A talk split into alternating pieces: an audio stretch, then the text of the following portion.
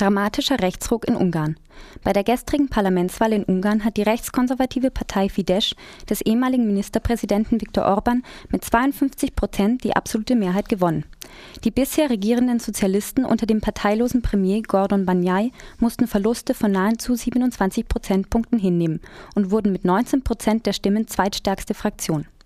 Erstmal im Parlament vertreten sein wird in der nächsten Legislaturperiode die neu gegründete linksökologische Bewegung LMP. Sie erhielt 7,4 Prozent der Stimmen. Ebenfalls erstmals ins Parlament zieht die rechtsextreme Partei Jobbik mit 16,8 Prozent der Stimmen ein. Die endgültige Sitzverteilung im neu gewählten ungarischen Parlament wird jedoch erst in zwei Wochen feststehen. Dann wird es Stichwahlen in all den Wahlkreisen geben, in denen die Direktkandidatinnen nicht bereits im ersten Wahlgang eine absolute Mehrheit erzielen konnten. Europaweit haben Kommentatorinnen insbesondere mit Sorge auf das erneut gute Abschneiden der offen faschistisch agierenden Jobbik-Partei reagiert. Nachdem diese bereits bei den Wahlen zum Europäischen Parlament im Juni 2009 auf Anhieb 14,9 Prozent der Stimmen erreicht hatten, konnten sie dieses Ergebnis nun sogar noch übertreffen. Im Wahlkampf war Jobbik durch massiven Antisemitismus sowie offene Hetze gegen Roma, aber auch Homosexuelle aufgefallen. Jobbik betreibt seit 2007 mit der sogenannten Ungarischen Garde zudem eine uniformierte und paramilitärisch organisierte Gruppe, die trotz eines Verbotes weiterhin aktiv ist. Die Uniformen und Abzeichen der Ungarischen Garde weisen große Ähnlichkeiten zu denen der ungarischen Pfeilkreuzler auf. Die Pfeilkreuzler waren während des Zweiten Weltkrieges als Kollaborateure an dem Mord von 500.000 ungarischen Jüdinnen und Juden verantwortlich. Holocaust-Gedenktag in Israel. Israel gedenkt heute anlässlich des Nationalfeiertags Jom HaShoah der sechs Millionen Juden, die während des Nationalsozialismus ermordet wurden. Um 10 Uhr Ortszeit heulten im ganzen Land die Sirenen und das öffentliche Leben stand für zwei Minuten still. Heute leben in Israel noch etwa 200.000 Überlebende des Holocaust.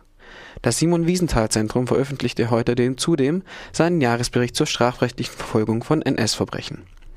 Nach jahrelang bescheidenen Bemühungen erhielt Deutschland dieses Mal zum ersten Mal die Note sehr gut.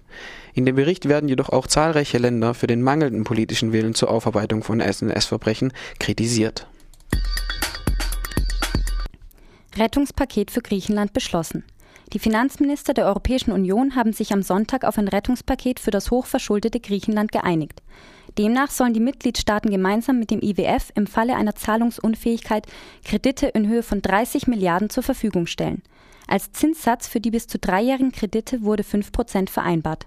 Sollte sich Griechenland nicht weiter über den internationalen Kapitalmarkt finanzieren können, was von vielen Analysten erwartet wird, können die Kredite in Anspruch genommen werden. Am vergangenen Freitag war die Bonität Griechenlandes von Ratingagenturen erneut herabgestuft worden, woraufhin sich die Zinsen für Kredite auf fast 8 Prozent verteuert hatten. Der Präsident des Bundes der Steuerzahler, Karl-Heinz Däke, kritisierte derweil das Rettungspaket und die schwarz-gelbe Bundesregierung. Er befürchtet, dass nun deutsche Steuerzahler für Versäumnisse der griechischen Regierung bezahlen müssten. Festnahmen in Athen. In Athen wurden am vergangenen Wochenende nach zahlreichen Hausdurchsuchungen sechs Anarchistinnen verhaftet. Ihnen wird vorgeworfen, Mitglieder der terroristischen Organisation Revolutionärer Kampf zu sein. In der Presse wurden Fotos und Namen der Verhafteten verbreitet. In zahlreichen griechischen Städten kam es darauf zu Solidaritätsdemonstrationen und Auseinandersetzungen mit der Polizei.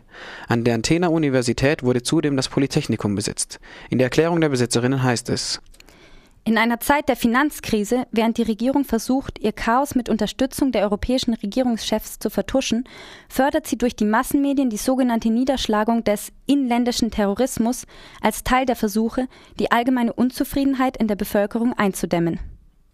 Der Präsident des Internationalen Währungsfonds, Dominique Strauss-Kahn, fordert derweil heute eine Deflation für Griechenland.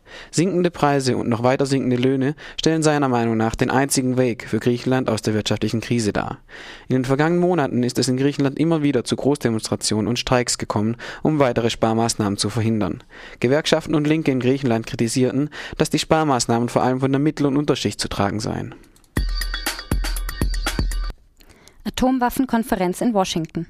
Mehr als 40 Staats- und Regierungschefs nehmen an der heute beginnenden internationalen Konferenz zur nuklearen Sicherheit teil. Darunter auch der Präsident der Europä Europäischen Kommission Hermann von Rompuy und die Bundeskanzlerin Angela Merkel. Merkel betonte, es müsse verhindert werden, dass Terrorgruppen wie Al-Qaida in den Besitz von Atomwaffen gelangen könnten. Es sei eine der wichtigsten Aufgaben, die Sicherheit von Nuklearmaterial weltweit zu garantieren. Vor ihrem Abflug in die USA hatten sie zudem weitere Sanktionen gegen den Iran gefordert. Gastgeber US-Präsident Barack Obama warnte derweil ebenfalls vor terroristischen Organisationen. Deren Streben nach Nuklearwaffen stelle die größte Bedrohung für die USA dar. Am Rande des Gipfels und im Rahmen von Merkels USA-Reise wird es zahlreichen Meldungen zufolge ebenfalls zu Verhandlungen über die Aufnahme von Guantanamo-Häftlingen kommen